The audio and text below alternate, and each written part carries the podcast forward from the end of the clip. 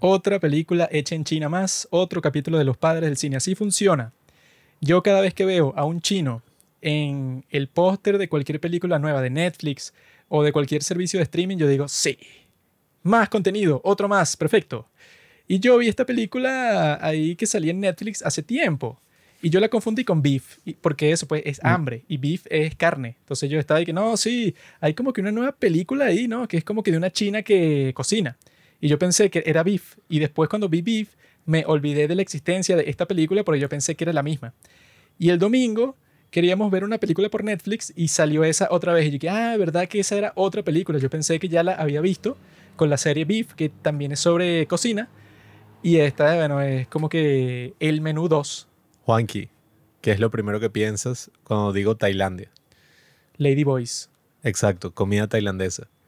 ¿Qué es lo primero que piensas cuando digo cine? Mm, Tarkovsky. Exactamente, Whiplash. Whiplash de Tailandia, comida tailandesa, es exactamente igual que Whiplash, pero como son tailandeses, no tocan la batería, sino que cocinan unos fideos y unas cosas así famosas a nivel mundial. También tiene muchos transexuales, pero esa parte la quitaron por la censura. Y bueno, nada, o sea, la película transcurre con la misma intensidad de Whiplash, un poco más larga, eh, un poco menos buena. La cosa es que en Tailandia, como viven bajo una dictadura, ellos tienen prohibida la música. Mm. Entonces no puedes tener la escuela de música. Y el director de esta película, Chipituli Michulepelo, ese tipo quería hacer una película como Whiplash, pero él dijo, ah, no, pero aquí no hay instrumentos. ¿Qué instrumentos tienen los tailandeses, además de su pene?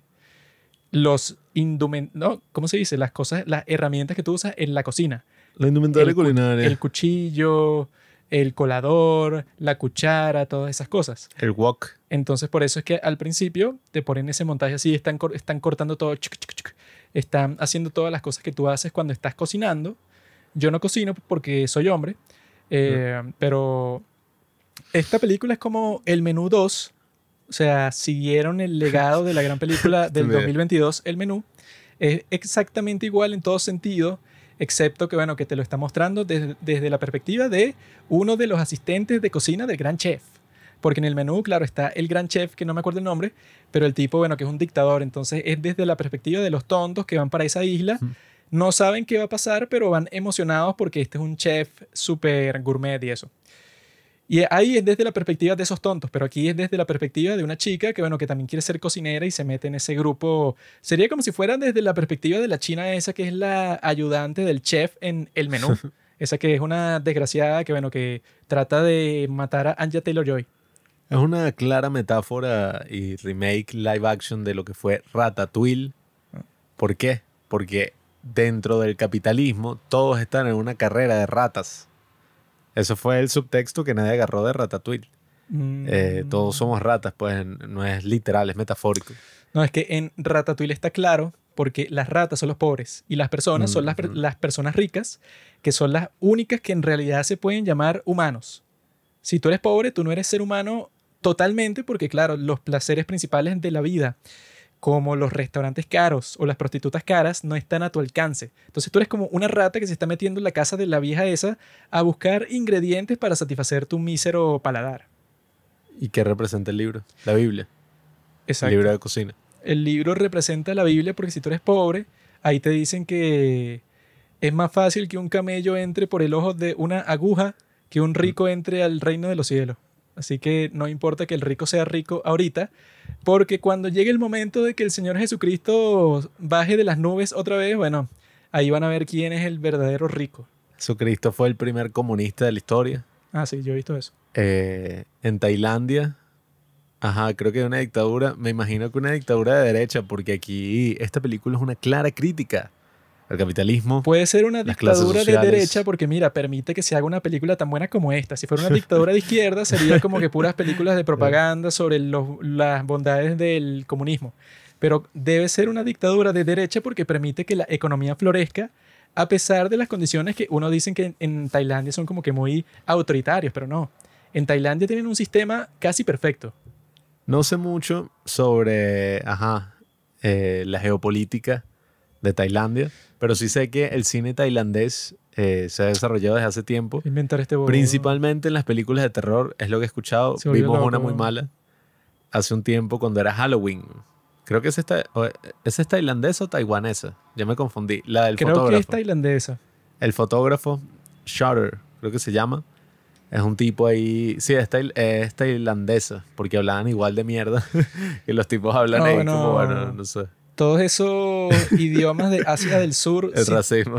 yo no sé ni cómo lo aprenden, ni cómo lo conversan, porque, o sea, la gente se burla mucho de cómo suena el alemán y que no, que estas, estas personas siempre suenan como si estuvieran peleando. Pero estos tipos no sé ni qué coño, o sea, ni cómo imitarlos, ni nada, porque es como... Lo que me da risa es que como, ajá, o sea, si es una tipa, una mujer hablando así, ok. Pero es que si un tipo de 50 años y es, no sé, no sé, ni cómo imitar esa mierda. Aunque creo que el vietnamita es un poco distinto. Yo recuerdo en la guerra, eh, era eso, pues, o sea, las prostitutas para comunicarse, todo. Siempre yo me acuerdo que nos burlábamos, era de eso, pues, el acento.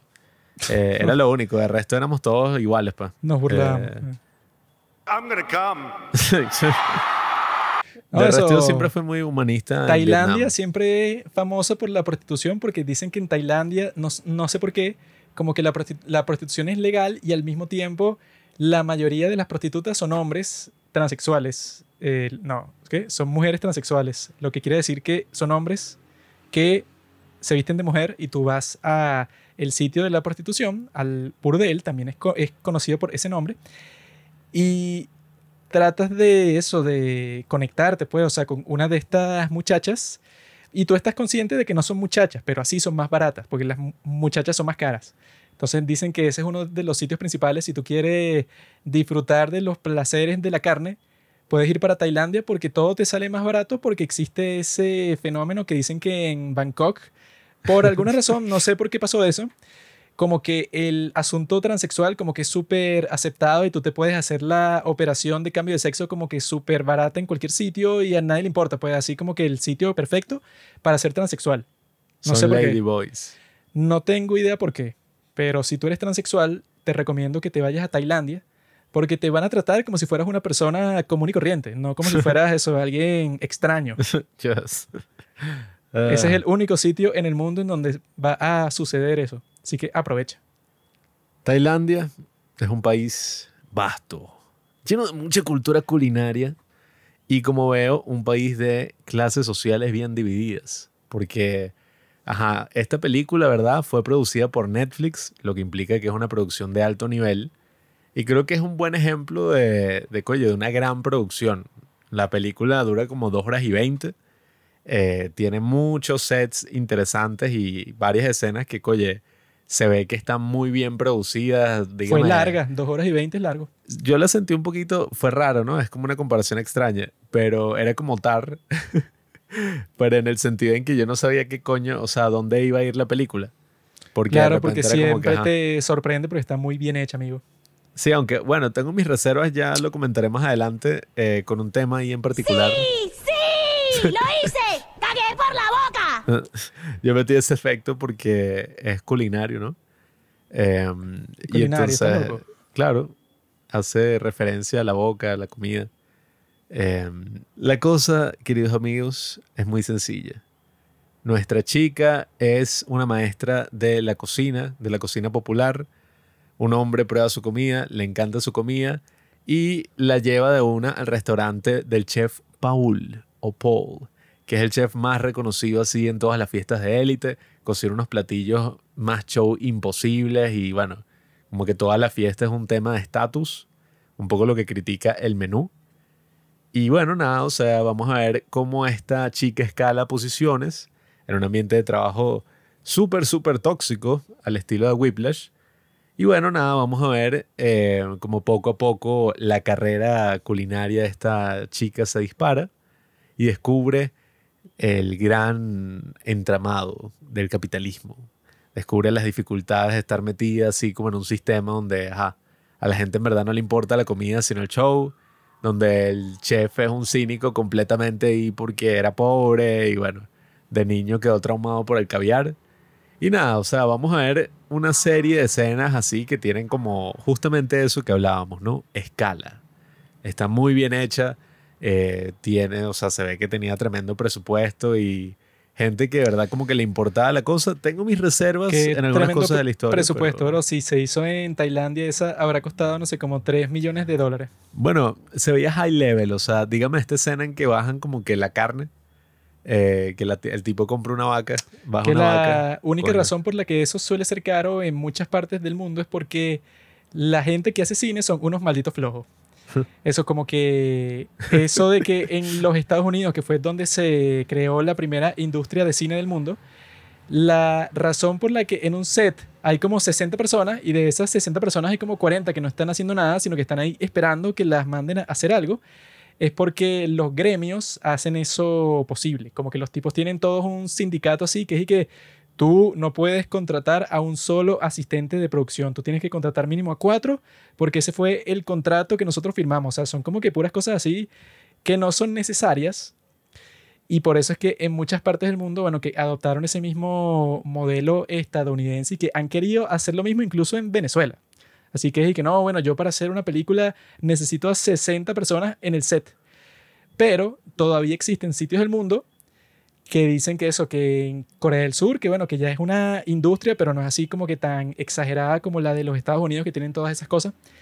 Y como eso, pues, o sea, como en otros países de Asia y en sitios así, que si tú tienes, no sé, 3 millones de dólares, que es el que supongo que fue el presupuesto de una película como esta, puedes hacer una tremenda película. No tiene que ser así como, bueno, si tú usas 3 millones de dólares en el sistema de Hollywood, no haces nada. O sea, con eso pagas el sueldo, no sé, como que de alguno de los trabajadores principales del set. Entonces, hay sitios del mundo todavía en donde puedes hacer películas como estas normales sin que sea como que todo un drama, pues así todo un maldito hijo de puta. Que sea todo un glamour así exagerado. Bueno, que eso se justifica si tú eres Marvel, obviamente que todo va a ser uh, como que lo más sexy y espectacular del mundo. Sexy. Pero si estás en Marvel un país, mierda, bueno, no sé, si estás haciendo una película en Qatar, no vas a estar que, "Oh, bueno, ¿dónde está mi tercer asistente del director para yo de- le quiero decir algo a este actor, pero bueno, el sindicato no me lo permite, ¿sabes? Bueno, es que yo agregaría eso del número de gente, sobre todo ese, lo de las condiciones laborales, ¿no? Que como Estados Unidos es una industria tan grande y que, bueno, el sindicato de los actores, de esto, de lo otro, eh, unos precios súper, súper altos por absolutamente todo. No, yo lo que siempre digo es que incluso en sitios como Nueva York, Chicago, Ah, bueno. Los Ángeles, en todas estas ciudades existe un trabajo para la producción, que bueno, que es que sí, el más absurdo de todos, pero bueno, tiene como que su razón de ser. Que es que tú, cuando vas a grabar en alguna parte de la ciudad, como todas las cosas que tú necesitas para grabar son masivas, pues las cámaras, todo necesitas un montón de camiones y necesitas los sitios de estacionamiento en donde tú vas a estacionar esos camiones o los trailers de los actores, todo eso. Y entonces existe un trabajo que es un tipo que se para en el puesto que tú quieres y no se mueve de ahí durante toda la producción y durante toda la noche y todo. Porque como es una ciudad tan concurrida como cualquiera de esas que mencioné, tiene que tener alguien ahí todo el tiempo porque si no se forma un conflicto porque todo el mundo quiere estacionarse en el mismo sitio y tú necesitas, no sé, como 30 puestos. Conocen lo que es un cono. Existe un tipo cuyo trabajo es ese, ¿no? Entonces tú pensarás y que, ah, mira, pero yo para eso contrato un huevón que yo conozco, a, no sé, a fulanito y, y le pago 100 dólares ese día para que se quede ahí porque es un trabajo muy estúpido, ¿eh? estás parado y ya. Pero resulta que esos tipos tienen su propio sindicato. O sea, así que, que no, tu mínimo le puedes pagar a un tipo que te guarda el puesto de estacionamiento, el mínimo son, no sé, 3 mil dólares la semana.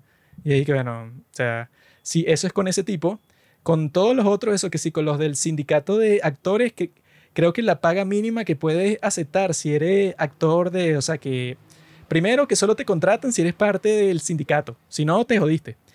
Y lo mínimo que le puedes pagar un actor en, en Hollywood, eh, creo que son como 50 mil dólares.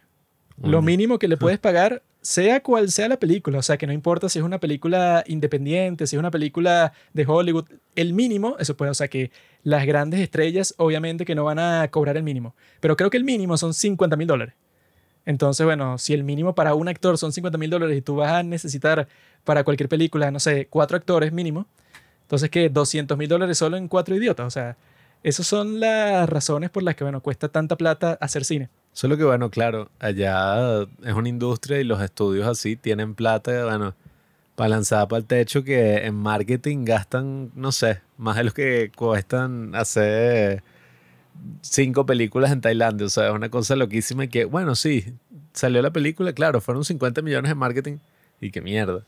Eh, No, bueno, 50 millones de dólares debe ser lo que se ha gastado en la industria de cine de Tailandia en los últimos 30 años, no sé, una cosa así. sí, bueno, es bien interesante como esta película tiene esos altos valores de producción y se siente como esa escala, ¿no? O sea, de que la película va avanzando poco a poco.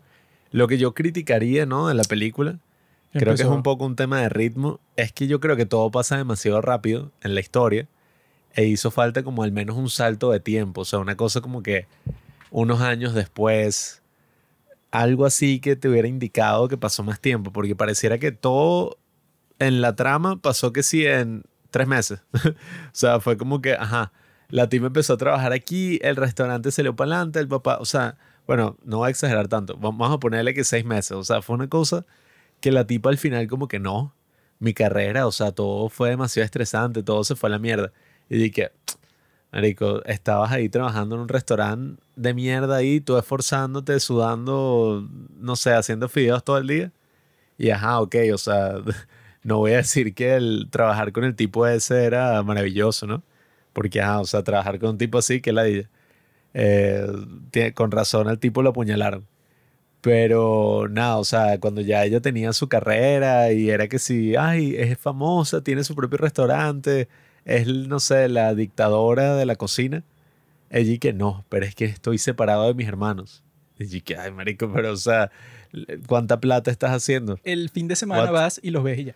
Exacto, pues y que bueno, haz todo el dinero que puedas ahorita, que eres joven, y ayuda a tu familia, o sea, invierte en el negocio familiar, qué sé yo, ni que, ay. Pero bueno, No, es que ese No sé. final es poco realista, porque si eso pasa en la vida real, cuando tú estás en ese restaurante, que bueno, que lo que te implican al principio es que, bueno, es un restaurante de fideos ahí en plena calle y ella es la cocinera principal, pero es que sí la única. Y todo depende de ella y ahí comen todos los pobres y el precio de la comida debe ser súper bajo. Entonces, ellas se están quejando, e- ella como que con sus amigas al principio, como que no, bueno, la situación económica no es muy buena para los graduados porque no se puede conseguir trabajo fácilmente. Y como que toda esta serie de quejas que tiene, pero es eso, por, sobre puros temas económicos. Y si a ella le llega la mejor oportunidad del mundo, que bueno, sigues cocinando y te de- deben pagar mucho dinero, y ahora estás ahí, bueno, que eso tampoco es que tienes que estar ahí toda tu vida. Si estás ahí, ponte que no te gusta mucho, pero estás tres años y ganas muchísimo dinero y mientras tanto los otros mantienen ese restaurante que no debe ser muy difícil porque tú eres la única cocinera de ahí.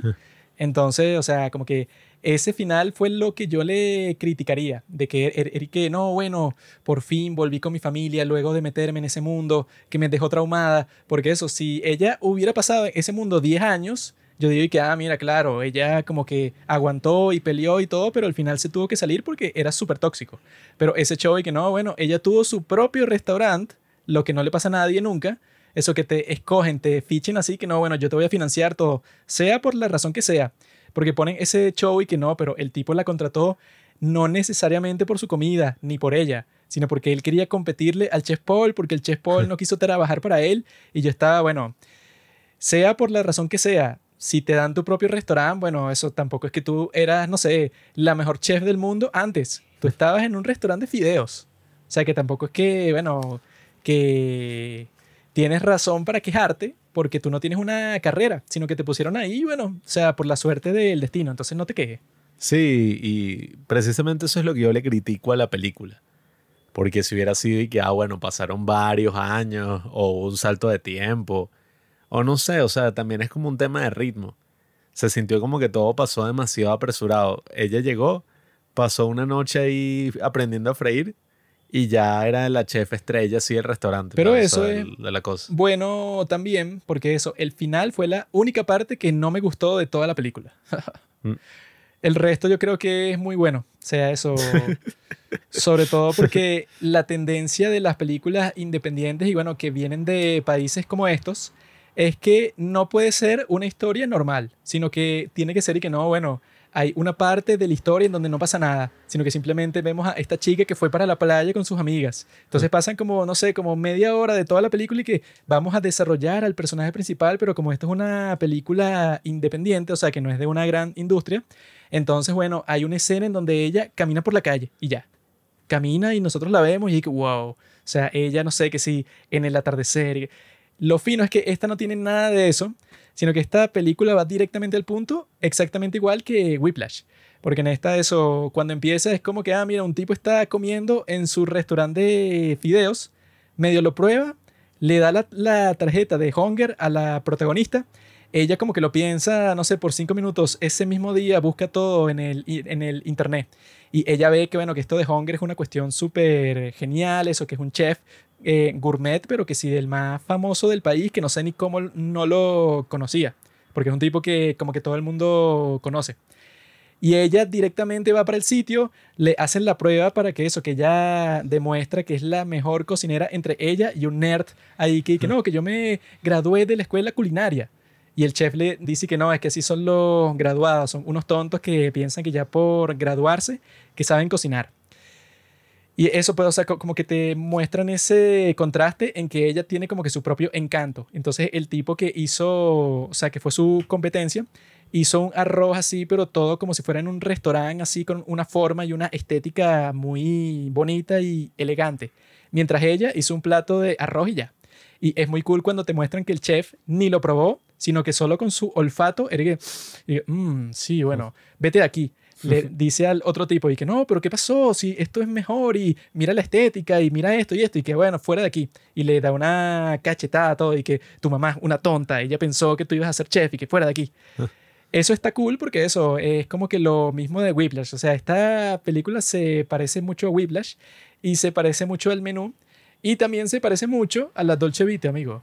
Solo que Pablo es un tipo bueno, Ah, que no ves más allá de lo que tiene frente a su nariz. No, bueno, ya haré un comentario sobre la crítica social, porque sí te muestra como que hay las fiestas extremadamente lujosas y como que la crítica social que el chef Paul hace a través de su comida, pues, o sea, es súper, es súper poco sutil, diría yo, cuando es y que Mala no, mía, la fiesta de cumpleaños del general, entonces les hace como que unos platos ahí de carne con sangre y los bichos se los comen como unos enfermos.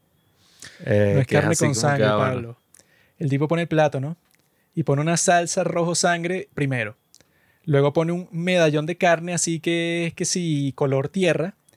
Y el tipo corona ese plato con una rama que parece una florecita. Entonces la cuestión es como si lo que él, él le está sirviendo es como si fuera una tumba. Y, y los tipos se lo están se lo están comiendo como unos salvajes, porque lo que te implican y que, bueno, que el general, pero cuando lo saludan los invitados de la fiesta, los saludan como si él fuera un rey y le dicen y que no, gracias, porque ahora soy ministro de Economía. Y que no, claro, porque yo, porque yo te puse ahí, le responde el general. Y que, ay, ¿qué es esto? O sea, el tipo, ¿cómo tiene tanta influencia? Pero lo que parece es que ese gobierno debe ser una cuestión ahí, bueno, autoritaria, una cosa toda rara ahí que seguro como en todos esos países de Asia del Sur, siempre es y que no, en los, en los 70 hubo un grupo de militares que, bueno, que tomaron el control y a este grupo, eso, que nunca les ha caído bien, no sé, como que racial o económico, que si los mataron a todos. Siempre hay una historia así que es y que no, y todos esos cadáveres, bueno, los desaparecieron, estaban enterrados todos en una fosa común Juan, que deja de hablar mal de mi país, Tailandia. Con todos esos países, con las Filipinas, con Indonesia, tú medio buscas un poco sobre cualquiera de esos países y ahí que no, bueno, claro, las grandes purgas de los años 80, cuando el genocidio, el genocidio de Indonesia sí lo conozco. existe que killing. en, en un montón de países distintos pasa eso. Entonces ahí en esa cena es fino eso, pues, o sea, que el tipo como que le sirvió un plato que parece una tumba ensangrentada y los tipos se lo comen como unos salvajes. Porque el tipo, bueno, que si les puso la carne más sabrosa posible del mundo, que eso es cuando a ella la, ponen a entrenarse, que ella al principio, eso, ella fríe bien esa carne, o sea, que es cuando pasa toda la noche ahí practicando y practicando. Y entonces el tipo la corrige como que con mucha fuerza, o sea, que ella está tratando de cortar ese pedazote de carne, pero como que una lonja súper, súper delgada. Y no lo logra. Y el chef le dice que no lo serruches, ¿qué estás haciendo? Está todo mal, repítelo. Y que no, ¿sabes cuánto cuesta cada lonja de esta carne que tú estás cortando? O sea, que eso que era como que el corte más caro que existe. Y ella como que, bueno, practica toda la noche y se quema todas las manos, para, porque como que la carne esa la tienes que cocinar como que por medio segundo y que tú le das vuelta en el wok ese y entonces la carne da como que una vueltica así en cámara lenta en el aire, que es súper cool, y ahí ya está lista. Entonces es como que ella principalmente hace eso, que es fino que no solo es que cocinan, sino que la cuestión es que ellos cocinan frente a todo el mundo. Entonces es como un gran show, es un espectáculo no es ni siquiera como en el menú, o sea, que los tipos como que se hacen sus platos rebuscados por su lado y te los traen y que el pan sin pan y eso, sino que lo hacen frente a ti. Esa parte estuvo muy cool. Y luego de eso, bueno, ella como que se va dando cuenta de que este tipo es un súper maldito porque ella cuando le hace toda esa cuestión de freír, ella piensa que ella ya es como que una parte importante de esa cocina. Y él le dice a ella como que no, mira, no hay nada para que tú hagas aquí, pues, o sea, ya todos los puestos están cubiertos y tú freíste la cosa esa bien la vez pasada, pero no es como si ahora tú eres una parte muy importante porque tú solo sabes freír. Y hoy yo no quiero freír nada, así que bueno, ponte a limpiar el piso o ponte a ver qué haces, pues, o sea, pero no hay nada de trabajo para ti. Y entonces le muestra a uno de los miembros del equipo que está cortando que si una cebolla. Y el tipo lo hace súper mega rápido, así súper profesional. Y ella lo intenta hacer igual de rápido y se corta el dedo. Entonces es como que comienza esa relación con el otro tipo que fue el que la contrató. Que puede ser que el tipo solamente la contrató porque vio que era atractiva y eso de la comida fue una excusa y tuvo suerte de que ella, bueno, tuvo como que la sagacidad de que le fue bien en esa primera prueba. Porque la tipa yo creo que es bastante atractiva, esa actriz principal. Yo cuando la vi, yo dije, coño, qué bueno, qué sabroso. fue como un poco rara la relación de ellos dos. Creo que sí, un beso. y después la tipa como que, bueno, ajá. Sí. O sea, eres un fracasado. Hubo una escena ahí que se besaron así bien candente, pero que parecía como un video porno. O sea, así como que se estaban besando, pero como es que si la misma toma como por 30 segundos que yo estaba de que, ok, se la va a coger o qué es lo que va a pasar. Pero es raro porque esa actriz, o sea, que yo creo que es buena, pues, o sea, la tipa como que incluso no habla mucho en la película, sino que ella siempre la están regañando, siempre le están jodiendo, siempre está en una situación difícil y no tiene que hablar, sino que la tipa pone como que unas expresiones así que se está muriendo, como cuando eso, cuando el chef Paul le dice, mira, que tú no sabes hacer nada, tú solo sabes freír y se pone a cortar y falla, y el chef Paul como que la, la sigue regañando. Ella pone como que una cara ahí, pero bueno, eso pues como si está un instante del suicidio, pues. Entonces ella es muy buena, pero tiene sola, eh, o sea, su nombre, que cuando salió en los créditos yo estaba de que, bueno, nena, si quieres ser famosa en todo el mundo, tienes que cambiarte ese nombre sí o sí. Los nombres artísticos tienen una razón de ser. Como el tipo este, Apichat Pongwar, está cool. Que es el que no, dijo es que su nombre es peor todavía porque el, Prefiere que le digan el director, por lo menos, bueno, si tú tienes un nombre así, bueno, es más memorable. Como no existe tantos directores de cine en el mundo, si el tuyo es raro, bueno, eso hace que la gente te recuerde. Pero de actores hay 3 mil millones. Entonces tú, bueno, tienes que tener un nombre que sea así como que más. que se. que se te deslice de la lengua, como Julia Wong Así son los nombres que se ponen los asiáticos cuando van para Occidente. Que si, no sé, Peter Lee, un nombre que sea como que, ah, mira, rápido y fácil. Su nombre es Chutimon Chuen Charon Suking. Chutimon Chuen Suking. Y es larguísimo, o sea, no sé, tiene como 20 sílabas. Ella debería cambiarse ese nombre. o sea, eso. Ponte que se llama como ese, el de la chica de 25-21, Julia Ko es un nombre totalmente recordable. O sea, tú dices, ah, tú eres Julia Co, perfecto. Pero Chuin o sea, ya se me olvidó. Lo acabo de leer y ya, se me olvidó, porque es imposible. Así son muchos nombres coreanos también, pero eso, si tú eres director es distinto porque, por ejemplo, eh, en un país pueden existir, no sé, como en México, que hay como que, ah, mira, los tres directores que conoce todo el mundo. O los tres directores de Corea, bueno, que son los principales. Pero de actores siempre hay, bueno, que sí, 10 veces más. Entonces tú no te puedes dar el lujo de tener un nombre así tan largo, sino que tienes que, o sea, ser más cool. Que el tipo ese también es de Tailandia. ¿Quién? Ese Pichet Pongwar está cool. Lo felicito, pero Tailandia es un país de mierda. Lo único que ha salido bueno de Tailandia esta película, esa actriz y Lisa de Blackpink. Todo lo otro que ha salido de Tailandia, bueno, deja mucho que desear, como las transexuales. Pero eso, yo viendo esta película sí pienso que se parece mucho a la Dolce Vita, o sea, hace incluso más énfasis en eso que la de El Menú. Porque el Ah, menú... ya, creí que así que y que hace incluso más énfasis que la Dolce Vita y yo. Sí, bueno. Porque el menú es como que una cosa más sádica, así, como que más particular de que, bueno, que este tipo se le explotó la mente con la experiencia que tuvo ahí, que, bueno, como que se alienó completamente del trabajo y ya no le importa nada, ni su comida, porque la gente no lo aprecia y, bueno, eso tiene como que su trasfondo del capitalismo y de los supermillonarios y eso.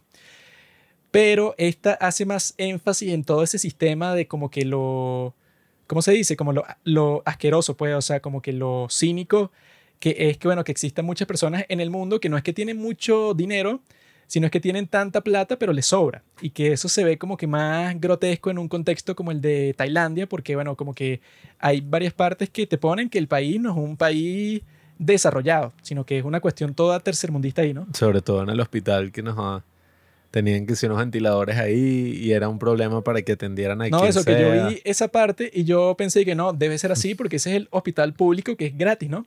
Y luego dije que no, mira, hay unos gastos bastante grandes que hay que pagar para el tratamiento de nuestro padre. Y que es así de mierda, tienen como a 20 personas en el mismo cuarto, todos así feos, sucios, y es pago. O sea, yo pensé, bueno, esto tiene que ser gratis. Pero es como que em, la Dolce Vita, por ejemplo, como Italia en los años 60, bueno, eso estaba reconstruyéndose, pero tampoco es que era una sociedad, no sé, de la África subsahariana, pues una cuestión así como que totalmente jodida. Sino que ahí tú ves como que, ah, mira, está este tipo que es periodista. Y es como que, bueno, él no tiene mucho dinero, pero está metido en ese círculo. Y tú ves esa sociedad y tú dices como que, ah, mira, o sea, no le están pasando tan mal. O sea, la persona promedio no está durmiendo en, en la calle, o sea, no está sufriendo una pobreza extrema. Pero en Tailandia, según lo que te muestran ahí, bueno, quizá no la persona promedio, pero hay muchísima gente que la está pasando, bueno, como que en una mega pobreza.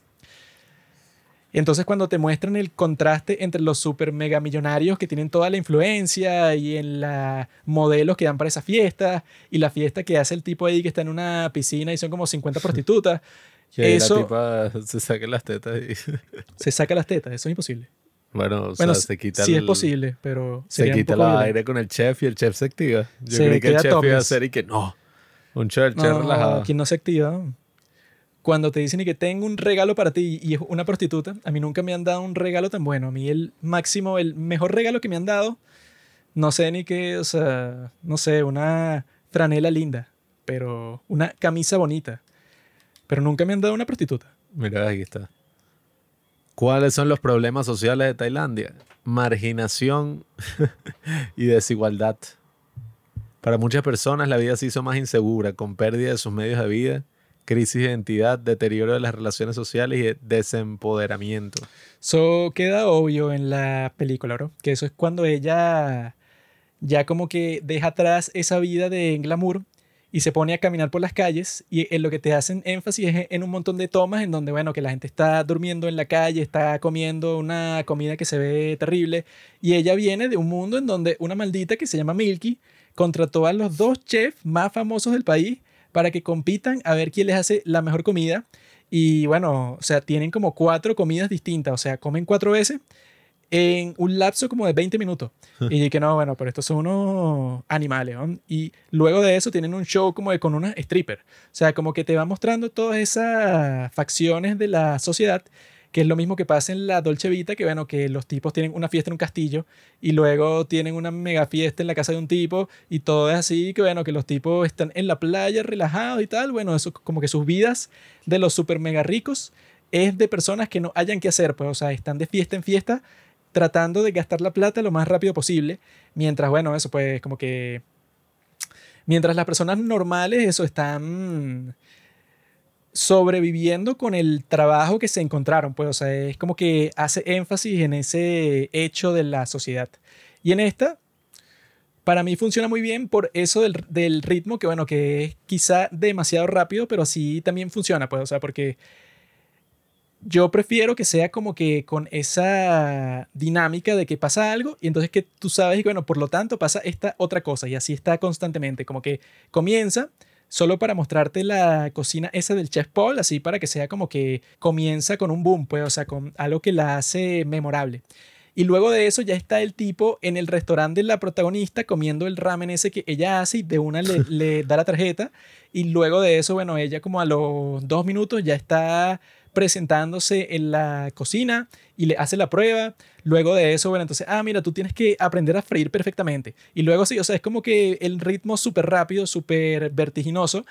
Siempre sabes como que qué es lo que está pasando, pues, o sea, qué es lo que está en juego. Lo que está en juego es que ella, bueno, eso se tiene que quedar en ese trabajo sí o sí, así el tipo la trate malísimo, así le haga el entrenamiento muy difícil, bueno, que ella considera irse y se quita la ropa esa de, cocina, pero luego vuelve y ahí es que pasa toda la noche ahí. Ella, como que eso, como que pasa por todas esas pruebas, pero es súper rápido, pues, o sea, nunca hay una escena reflexiva como que no, que un montaje con una música de fondo en donde ella está pensando como que no, no sé si vuelvo para la cocina o me siento muy triste porque mi padre está enfermo. No hay ninguna escena así hasta el final. De resto, todas las escenas son como que, ah, bueno, mira, está pasando esto, este tipo renunció, eh, apuñalaron a este otro tipo, y es- todo va súper mega rápido. Y eso es súper cool, pues, o sea que uno lo que suele ver con películas así de unos sitios, bueno, que no son las industrias de cine del mundo, es que se la quieren dar de que son especiales. Entonces no pueden hacer una película eso entretenida, pues, o sea, que sea rápida. Incluso cuando ves que esta dura dos horas y 20 minutos, eso hace que incluso sea más complicado que el ritmo sea rápido, porque, bueno, tienes como que mucha historia y muchas escenas que mostrar. Pero esta lo logra. Y lo único de eso, pues, o sea, que yo diría que no me gustó es lo del final. Y la relación que ella tiene con el tipo ese, que es como que medio nula, pues, o sea, porque ellos nunca como que comparten nada real, pues, o sea, como que ese romance pasa muy rápido. Y él, bueno, ella como que no le importa mucho él, porque luego cuando ella tiene su propio restaurante, él iba a trabajar con ella y él y que no, es que tú sabes que la cocina no es una democracia y yo me sentiría incómodo trabajando debajo de ti. Que no sé por qué, porque, o sea, ¿Qué prefieres? ¿Trabajar con tu novia, bueno, que quizá en la cocina te trate mal? ¿O trabajar con el chef Paul, que literalmente es un psicópata? Para sea- mí, o sea, bueno, en ese aspecto sí vi como que poco desarrollada esa relación. Fueron como dos escenas. O sea, ellos fueron ahí a comprar pescado y después estuvieron juntos en la casa. De resto fue como que, bueno, nada. No pasó más nada. Y yo sentí como que el ritmo parecía como que una serie de televisión de seis capítulos, así como stylish y bromas sobre, no sé, la historia de la rivalidad entre esta tipa y el chef Paul, condensada en una película de dos horas y veinte. Y eso me parece muy bien porque yo creo que si fuera una serie, le hubiera metido un montón de cosas random para que fuera y que no, y entonces la hermana de la protagonista ahora está eh, saliendo con uno de los empleados No, de la cocina, o sea, que se hubieran puesto a inventar cosas. Yo creo que podría ser una serie tipo Beef, que sea hasta más corta, que si, no sé, seis capítulos, Nah, no ponte media hora cada uno. Yo creo que queda Pero- mejor como película, porque siempre cuando son series se inventan una trama random y que no, bueno, son para explorar más el mundo de estos personajes. No, pero no sé, a mí yo creo que no me gustó tanto ese aspecto de que todo estuviera como condensado ahí en dos horas y veinte. Porque si bien no se me hizo fastidioso, o sea, todo iba así, taca, taca, avanzando, siento que al final como que en muchos aspectos rayó de ser hasta superficial, pues, por ser así como completamente directo en, casi todo. O sea, por ejemplo, el personaje de Paul, ¿no? Del chef este así súper famoso era como que, ajá, ok, el tipo está resentido así con las bromas sociales. Y entonces es que si eso, en todos los eventos, no sé, en las fiestas que hace, el tipo aprovecha para hacer como una crítica de la sociedad, pero la vaina más así, o sea, poco sutil, pues, de la historia. Y que, ajá, lo que hablamos en general, en la otra, y que no, todos van a comer así como unos enfermos sacando la carne de la vaca y de la cosa. O sea, no sé, era como que eso, o sea, no se desarrollaba como completamente la cosa. Y incluso lo puedes ver como con eso de la parte en que lo apuñalan. O sea, él como que lo apuñalaron solo para que pudiera tener una conversación con la protagonista eh, de lo de los fideos y del tipo contar la historia. Pero de resto fue como que, bueno, como que de la nada, pues. O sea, el tipo también, el de Whiplash al menos se molestaba por algunas cosas puntuales, pues. Eh, o, ajá, era como un hijo de puta, pero con el chamo. Pero aquí el tipo era un maldito con todo el mundo y por todo, pues. Entonces era como que, coño, marico. O sea, tampoco así, imagínate. O sea, era que sí. Y bueno, y, y bueno, tiene- a él no le fue tan mal. Le pasaron esas dos Coño. cosas porque, bueno, pero él construyó su fama y llegó a ser conocido por todo el mundo. Supongo que siempre ha sido igual de maldito y tuvo esos accidentes. Bueno, eso ya cuando Coño, no jodas. ya era la superestrella. Y que, no, el tipo, ajá, la sopa como que tenía un camarón. Entonces el bicho lo primero que hace no dice un coño, sino que le tira la sopa que sea al empleado y agarra como que uno sobre, o sea, no sé, y esa parte de la familia que, ajá, que está teniendo su Esa última cena. parte es que sí, exactamente igual a lo que pasa en la Dolce Vita, pues, o sea, que Sí. como que, bueno, sí, ¿quién se iba a imaginar que ese tipo que lo tenía todo, bueno, mató a su familia y se suicida? Mierda. No, bueno, yo sí me lo imaginaba, pero es por eso que te digo, pues, porque no es para nada sutil. Es y que están teniendo una cena lujosa en un apartamento de mierda y cuando la chamita está ahí que la niña y que, ay, ¿cuándo vamos a volver a la casa? Él y que, no, pronto. Y la otra tipa pone una cara así, un show. Yo la dije, esposa. Bueno, a la esposa. Yo dije, estos se van a suicidar, a juro. O sea, están teniendo que si la última cena y broma. ¿Qué es lo que te digo? Pues, o sea, No, como para ahorrar tiempo, fue lo muy que directa. implican es que el chef Paul estaba claro en qué era lo que estaba pasando. O sea, Sí, que o él sea, no le importaba si los tipos, bueno, si esa era su última comida, sino que él estaba ahí como que, ah, bueno, si a mí me pagan, yo estoy dispuesto a hacer lo que sea, como cuando lo ponen a cocinar el pájaro raro ese, que él está como que, bueno, yo no tengo valores, sino que yo soy un tipo cínico y no me importa para nada si tú me quieres, no sé, si tú quieres que yo vaya a la casa de un tipo, bueno, que ha sido acusado de matar, no sé, como a 100 prisioneros políticos, no me importa, yo lo hago porque, bueno, dinero es dinero. Tiene esa pinta de que el tipo, bueno, sería capaz de cualquier cosa. No, y, y bueno, la cosa esa que yo critico en cuanto a eso de que no es muy sutil, es como cuando te muestran la familia así asesinada.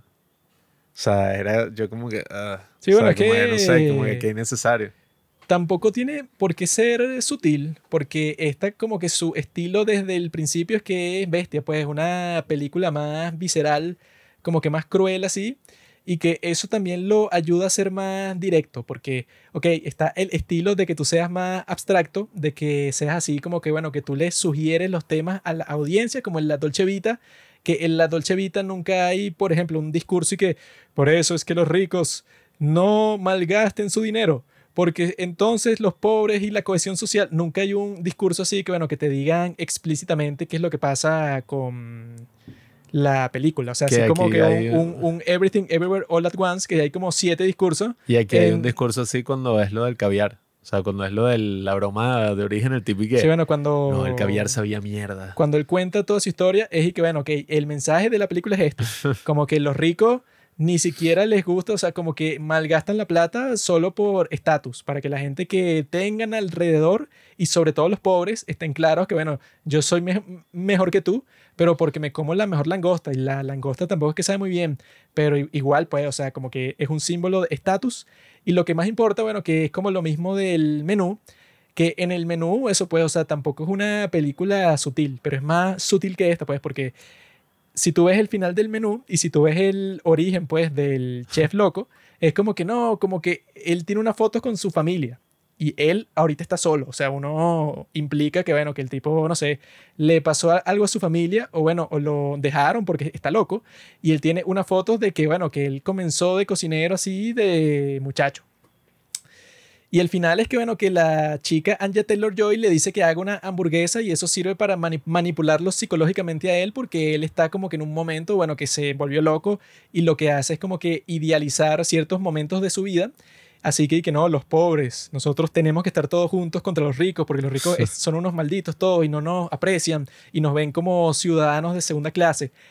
El menú tampoco es sutil, pero es más sutil que esta, porque en esta sí te lo dicen directo 100% de que, no, bueno, es que yo soy así, porque cuando yo era joven te lo vaina, y mi, a mi mamá la obligaron a trabajar sin cobrar como por siete meses para pagarse caviar. No, que, que por cierto, eh, con lo de la langosta, sí es completamente una historia de estatus y, y eso porque yo sí había leído que lo de la langosta antes, en Estados Unidos, estoy hablando, no sé, de los años que, 30, no sé, incluso cuando era lo de Alcatraz, ¿no? Lo de la prisión de Alcatraz, a los presos les daban langosta porque era lo más barato, pues en casi toda la costa había langosta y a la gente no le gustaba, era una ladilla.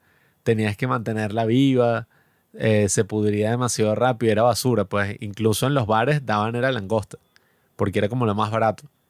Pero entonces nada, eh, se empezó a volver más exclusiva porque era como que, ah, mira, eh, como la tienes que mantener viva, hicieron como que ese espectáculo así de que, bueno, no, o sea, es difícil. No, eso Tienes que que comértela esa fresca. solo, sí, o sea, la única forma en que te la puedes comer es que sea lo más fresca del mundo. Entonces, si Sí, tú la tienes que matar no la el- comes en la costa, te la tienen que transportar a no sé dónde y tienen que mante- mantenerla viva, que es más complicado. Entonces, si tú estás en una ciudad que no está en la costa, la langosta es y que no, bueno, ahora sí es un lujo porque yo te la traje, te la, te la pesqué y las mantuve vivas en este tanque especial y las tengo en el restaurante para que tú las veas y la tengo que matar justo antes de cocinarla, o sea, como que tiene toda una mística. Claro que toda esa mística es lo que se ha creado que si, por ejemplo, con los diamantes, que no es que los diamantes sean verdaderamente así tan escasos como dicen, sino que es que, bueno, a través del marketing y la tradición han creado un símbolo de estatus que lo mantienen a toda costa, pues. Así sea como más fácil de conseguir el diamante, crean como que una escasez artificial para que sea y que, ah, incluso eso mismo de Estados Unidos, de, que eso no es tan común fuera de Estados Unidos, pienso yo. Eso de que para la boda tienes que darle un anillo de diamante. Sí es, Pablo, sí es. Al menos aquí no. Claro, claro. en Latinoamérica No, yo bueno. nunca he visto y que, ay, en tu grupo social, porque tú eres un pordiosero, claro, ahí te van a dar un anillo, no sé, de esos que dan que son de caramelo. Las bodas de plata. Pero en los grupos sociales en donde yo me codeo, en donde yo paso mi tiempo, que yo soy como el periodista ese de la Dolce Vita, ahí claro, o sea, si tú quieres que una mujer de sociedad, una socialité, que yo sé que tú no sabes qué es eso, Socialite. si... No, estás hablando en español, amigo, no en inglés. Mm. Si quieres que una socialité se case contigo, le tienes que dar mínimo un anillo de 50 mil dólares. Bueno, pero el punto es que esa noción del, ay, sí, el diamante, los diamantes duran para siempre. Y por eso es que se regalan diamantes así en la boda y todo eso. O sea, se, se dan los anillos de diamante. Eso se da por una campaña de marketing eh, que precisamente decía eso, pues Diamond lasts forever. Entonces era como que, ah, ok, a partir de esa campaña, en Estados Unidos se popularizó esa cosa de que, ay, bueno, la tradición y se dio como que esta exclusividad para los diamantes. Lo mismo pasó incluso con algo tan banal como que, una piña. O sea, antes como la piña era súper escasa, pues, y la consiguieron fue en el Nuevo Mundo, eh, porque, bueno, eran las condiciones tropicales, ¿no? Una fruta tropical, un poco como el mango, ¿no? En, muchas partes así, que se yo, Europa, Asia.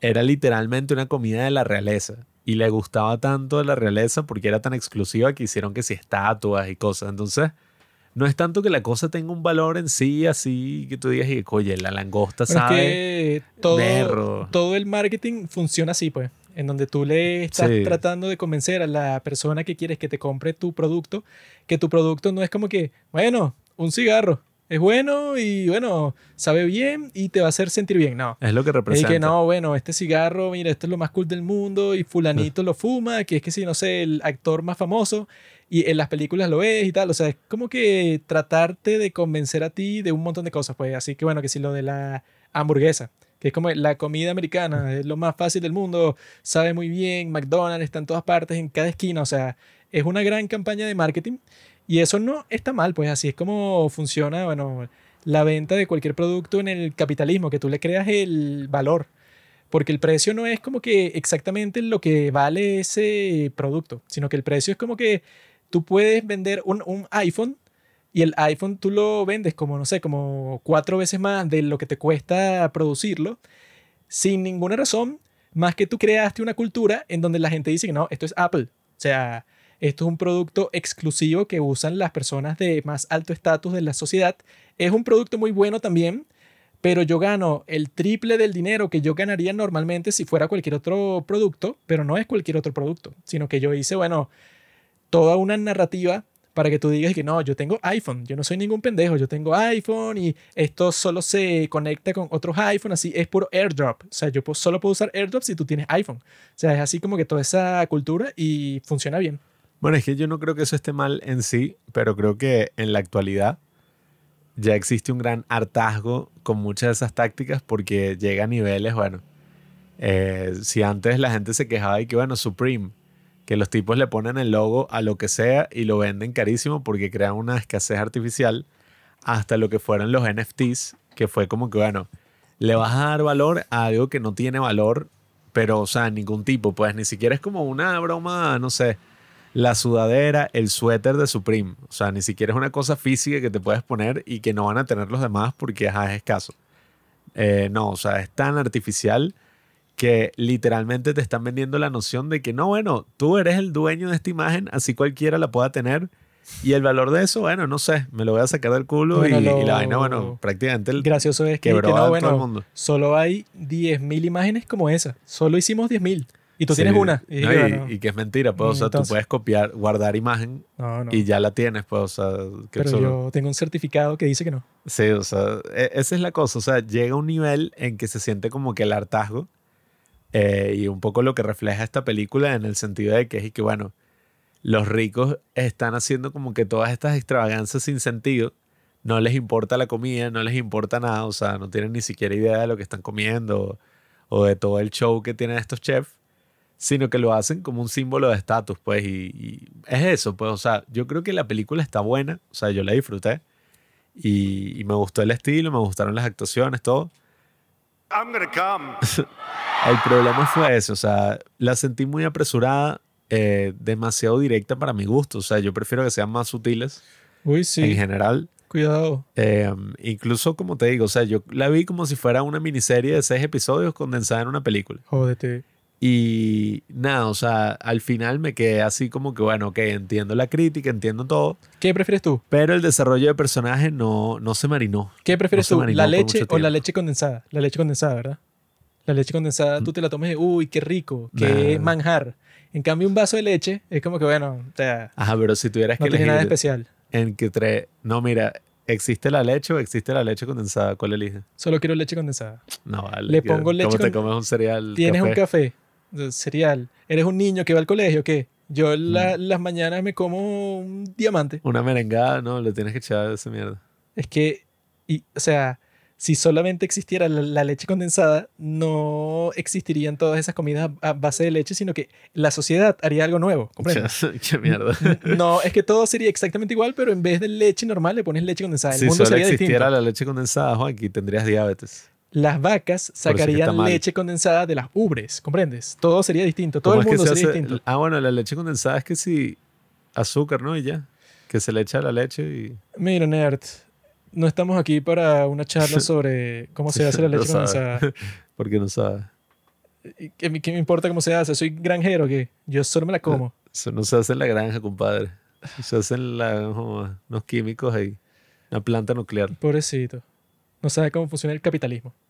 Esta película es sobre el capitalismo exactamente, porque la cuestión no es sobre los ricos, no es sobre los reyes que hacían eso antes, así cuando un producto era escaso y tal. Sino que la cuestión es que los comunistas te van a decir, y que no, es que en el comunismo nunca pasaría nada de eso, porque ahí todos los bienes y los productos se hacen a partir de las necesidades de la gente. Si la gente tiene que comer, le damos comida, así sea de la peor calidad, quizá, pero alcanza para todo el mundo. O si tú quieres divertirte, yo te doy, no sé, ponte que todo el mundo en el país tiene una pelota de fútbol o tiene algo que nosotros efectivamente concluimos que puede satisfacer la necesidad que tú tienes de entretenimiento. Pero el capitalismo no hace eso, sino que lo que hace es que te crea la necesidad a ti para que tú lo compres. O sea, como que un tipo izquierdista sí te puede decir que no, bueno, como la desigualdad es algo tan terrible, entonces en mi sociedad no va a existir eso de que no, que el empresario viene y se inventa, no sé, esta es la nueva pizza que es más rica. Y entonces ya todas las pizzas que existen, bueno, ya esas no cuadran. Tienes que comerte esta pizza que hice yo, bueno, que cuesta como 3 dólares más, pero es bien buena. Eso no va a existir porque es como que, bueno, el tipo se inventó como que toda una narrativa para que tú le compres su pizza. Sino que lo que va a existir es, no, mira, un restaurante de pizza. Y eso es una pizza de un dólar. Entonces todo el mundo come pizza. Y eso es mejor porque así, bueno, por lo menos no hay desigualdad. Por lo menos eso, hasta las personas que están en las calles, que, que no tienen plata, se pueden comprar su pizza. Mientras que en el capitalismo se inventan eso, bueno, que si el invento así más arrecho que ha existido con respecto a eso, pues desde el punto de vista entre el capitalismo y el comunismo, es Apple, pues. O sea, es que si la empresa que más gana dinero en todo el mundo Y la razón por la cual es tan rentable eso, Apple como empresa, es porque los tipos, bueno, producir un iPhone cuesta como 200 dólares. O sea, que si todo el proceso de principio a fin, si ellos no quisieran tener ganancia en lo absoluto, o sea, por alguna razón extraña, te lo podrían vender a 200 dólares y ya, y quedan como que como, eh, parejos, pues, o sea, ni, ni pierden ni ganan dinero. Pero los tipos crearon toda una, una cultura, todo un marketing, todo así para que la gente piense, bueno, que lo más cool del mundo es que tengas un iPhone. Bueno, es que también ellos fueron los que inventaron prácticamente el smartphone, pues. Entonces ya por, el- bueno, la suerte, el tiempo, el No, timing, bueno, es que no crearon es- este sentido no de, es de que son las lacras. Solo la- por el iPhone, sino que eso todo, o sea, el iMac, todo es y que no, esto no es una computadora. Esto es un diseño así, todo cool. Mira estas curvitas aquí. No es como esa porquería industrial de IBM, que son las computadoras cuadradas feas esas. Sino que esto es toda una curvita sexy así. Y entonces esto tiene un software, pero es para los creativos. Este es el software que usan los artistas. Y aquí es donde se editan las películas, es en computadoras Apple. Es que los tipos, bueno, si fuera por las necesidades de las personas, eh, eso puede, o sea, que eso lo demuestra que eso sigue existiendo dentro del capitalismo, también hay como que ese valor, que es que, bueno, que si los teléfonos en todas partes del mundo, cualquier país del mundo, como el teléfono que yo tengo, que creo que es de Nigeria, es un Infinix, y tiene un- el sistema operativo Android, que como que, o sea, existe la versión que tú te puedes comprar que hace casi que todo lo mismo que hace el iPhone, pero es lo menos prestigioso posible. Y es así, bueno, que lo sacaron de un sitio y Android es como que el sistema así todo feo, que no le importa mucho la estética y no tiene ninguna exclusividad. No, no es como la App Store, que es como que no, bueno, aquí tenemos otros estándares y bueno, las aplicaciones para Apple como que se hacen de una forma mucho más compleja que las de Android y está como que protegido de cierta forma. No existe el ecosistema Android, sino que Android es el software que está en todas partes y está puteado por todo el mundo y lo puede usar cualquier compañía de mierda del mundo. Entonces, como que ese sería el producto, digamos, que bueno, que satisface tu necesidad de tener un teléfono y ya. Pero eso no es lo, lo que tú quieres. O sea, tú no compras un teléfono solamente porque no, bueno, yo quiero que tenga todas unas funcionalidades, pero si el teléfono es todo feo y eso, y solo lo tengo yo, no me importa.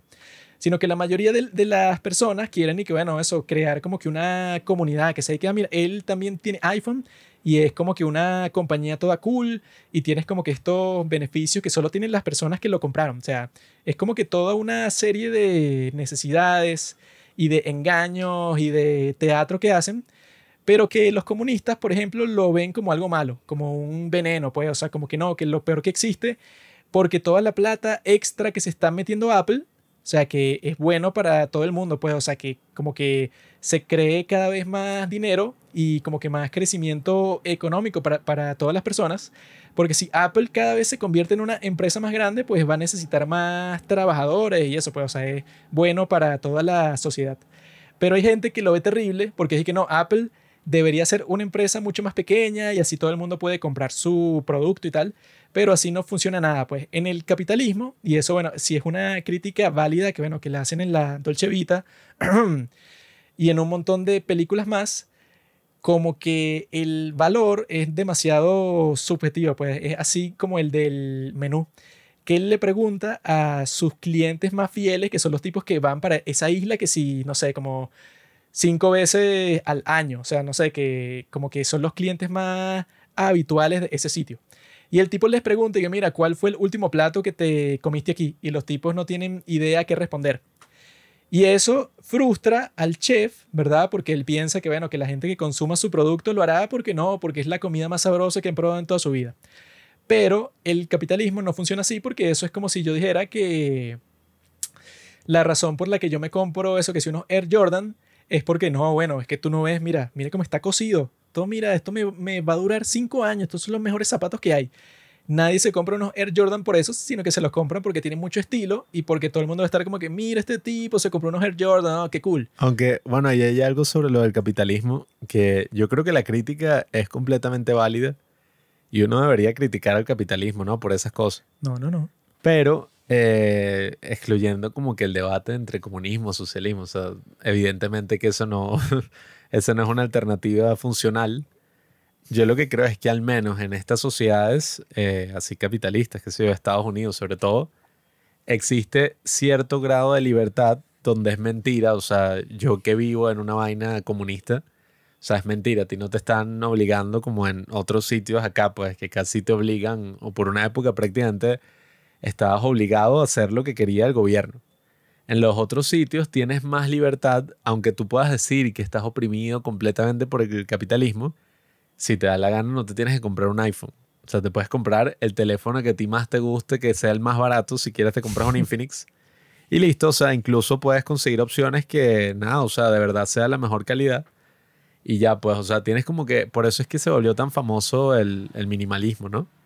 Eh, que era así como que toda la gente rechazando el consumismo y tratando de, de comprar lo último, así lo, lo básico, pues lo, lo, esencial, lo que necesitaban. Pero bueno, eso como que degeneró un poco y, ya se perdió el norte y ya eso no se practica tanto. Pero yo lo que creo es eso, pues, o sea, que hay que criticar al capitalismo y es uno de los sistemas así que, bueno, al menos, qué sé yo, permite la crítica, pues yo creo que se pueden hacer cambios ahí tranquilamente en el capitalismo, pues no hay que ser tampoco tan pesimistas y, y no ser reduccionistas y decir y que no, es que todo el capitalismo es un sistema que siempre te va a oprimir. Asesino, genocida, genocida. O sea, y bueno, esa, esa es la cosa. Yo creo que a esta película, eh, en cuanto al tema de que es muy directa, le falta como ese otro equilibrio, pues que al menos te lo presenta eh, y creo que lo ilustra muy bien Parasite. Eh, que bueno, Parasite es una crítica social, ¿no? Pero no te presenta como que, ah, bueno, es que los tipos estos son unos malditos, pues, en todos los sentidos. Y los pobres, ¿no? Los oprimidos son los virtuosos. O sea, son los buenos, ellos nunca han hecho nada malo, son excelentes y los ricos son unos inútiles, estúpidos, pues.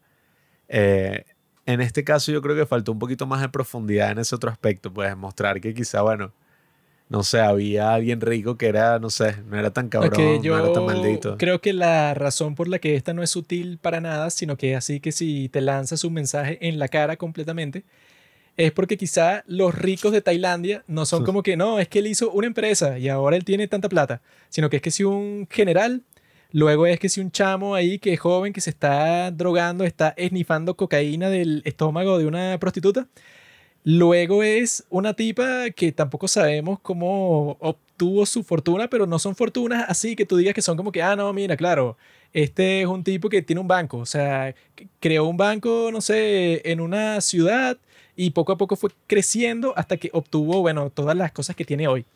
Sino que yo creo que desde la perspectiva de los tailandeses, que, bueno, que no es un país desarrollado, quizá es así como que no, estos tipos que te estamos mostrando no es que son ricos y ya, es que son unos ricos locos, pero porque se robaron toda la plata. O sea, son unos tipos corruptos, pues. No, Juan, que no es una crítica a la dictadura. O quizás sí lo es. Debe serlo. Es la película más inteligente que Debe ser que los tipos como que te están diciendo como que, ah, ok, no es los ricos en general de lo que sea. Porque ya para ese entonces, yo supongo que el Chef Paul es rico.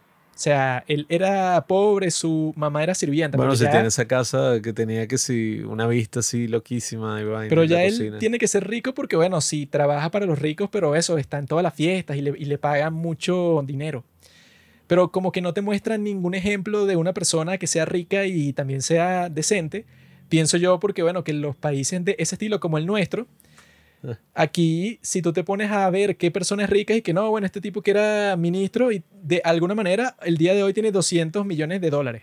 Siempre son ejemplos así. Entonces, si tú haces una película como esta en un país en donde, bueno, en realidad la economía es muy pequeña, técnicamente, si la economía es muy pequeña, no deberían existir personas que son súper ricas, porque es que, ay, la plata de dónde la sacaste. O sea, mm. no hay un, un, un, montón de consumidores en tu país como si lo hay que si en Estados Unidos o en China o en Alemania. Si tú eres rico en un país así, bueno, tiene sentido que quizás es por un emprendimiento que tú montaste porque están los consumidores para comprar tu producto. Sí, Pero aquí te estarán implicando y que, bueno, en Tailandia no sé qué empresa vas a formar, que sé que no, bueno, sí, los tailandeses crearon, no sé qué empresa. Y gracias a eso, este, gracias a eso, este tipo es rico. O sea, no sé. Yo lo que creo es ese, el tema de la desigualdad que a veces se habla como que no, el 1% es el dueño de la mayoría de la riqueza y todo esto. Pero yo creo que el tema con la desigualdad y, cuando de verdad sí se vuelve como que algo serio, ¿no? Un problema más real, es cuando es demasiado exagerada, pues, o sea, que no es que el 1% tiene la mayoría de la riqueza, sino es que, bueno, el 1% tiene casi que toda la riqueza y nadie tiene un coño, pues todos son pobres. Sí, bueno. Que, o sea, eso es un poco lo que pasa en, en nuestro país también. Es como Mm, que, ajá. no importa mucho que el, El 1, contraste. que el 1% tenga, no sé, 100 veces más plata que, que tú, sino que lo que importa es que tú vivas bien. O sea, Sí, o si sea- yo vivo bien y resulta que el 1% no tiene 183 mil veces más riqueza que yo, yo estaré pensando que, bueno, si yo vivo bien y la mayoría de las personas en ese país, como es en el caso de los Estados Unidos, viven bien, o sea, no sé de qué te estás quejando porque no sé por qué le quieres quitar la plata a ellos. Entonces, si yo hago una película como esta, como se ha hecho en los Estados Unidos, o como Parasite en Corea, o como la Dolce Vita y eso, sí pueden ser un poco más sutiles porque pueden decir, ah, mira, el, el señor Park en Parasite, bueno, él tiene como que una empresa, no sé, de videojuegos, de realidad virtual. Mientras que en Tailandia es que el general, o sea, son puros tipos y que, ah, bueno, tú eres general, o sea, ¿cómo pasas de ser general del ejército a ser súper mega millonario? Algo raro tuviste que haber hecho ahí, o sea, te metiste a la política también, eso es súper sospechoso. No, bro, está mal escrita. No tiene nada que ver con eso. Está mal escrito los personajes. Debe ser así, pues, o sea, que lo hicieron de esa forma, pero es porque esa sociedad sí es más como que, bueno, o sea, está como, como que el, el pobre, clase media, hay como tres personas, y de resto es la clase política, que son los tipos que, bueno, que se meten toda la plata, pero de forma oscura, pues. Entonces tiene más sentido que sea una película, bueno, tan bestia así como que te muestran eso, las tomas de la, de la niña que, le, que, su, que, su, que su padre le metió un tiro en la cabeza. Te muestran eso así, bueno, que eso no lo mostrarían en ninguna película. Pero te lo muestran en esta, quizá por eso. Porque es así como que, bueno, vamos a hacer lo más bestia posible para dar a entender que, bueno, que estos ricos no es que el tipo, eso, es el presidente de la empresa, sino que el tipo es un ministro que, bueno, que, el- que su sueldo era, no sé, 100 mil dólares y el tipo tiene 100 millones de dólares. O sea, cosas así que no cuadran. No sé, no sé. A mí no me terminó de convencer del todo ese aspecto, pero en general, o sea, es una buena película. O sea, la película está bien hecha, muy buenas actuaciones, o sea, sí, se parece un poco a Whiplash, o mucho a Whiplash, pero qué importa, pues, o sea, el punto es que la película es muy disfrutable y el tema de la cocina también es interesante, o sea, la producción, todo eso va agregándole valor. Eh, es como raro al principio, ¿no? Incluso verla así en el idioma tailandés. Uno nunca está acostumbrado a, a la forma en que ellos hablan, así como un cantar raro. No, el idioma hablado una mierda. Ah, bueno, y escrito. Tú lo ves escrito y parece como que esos dialectos que te salen en Star Wars. Que es como que van para una nueva cultura, para un nuevo planeta y te ponen unas letras así, pero que no se entiende nada. O sea, que tú te preguntas, y bueno, ¿cómo los niños estudian esto en el colegio? Porque es una vaina, o sea, ¿cómo, cómo escriben el árabe?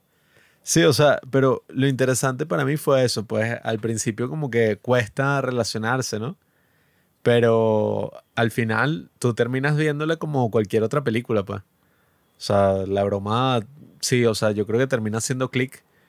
Y, Click. Y nada, termina siendo click. O sea, al final todo es un sueño y fue dirigida por... Adam Sandler dirigió click, no sé. No.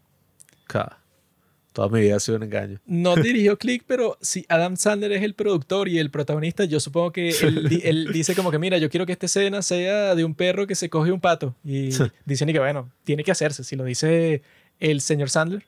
Bueno, pero eso, y además está en Netflix, entonces se la pueden recomendar a sus amigos. Dura dos horas y veinte y bueno, nada. Es una película interesante, no sé qué otras cosas así han salido en Tailandia. Además de eso, pues transexuales, porno transexual. Yo vi que hay otra Shudder. película que la protagonista de esta está cool. película actúa de colegiala. Y por eso yo tengo que verla. Porque eso me va a excitar. Yes.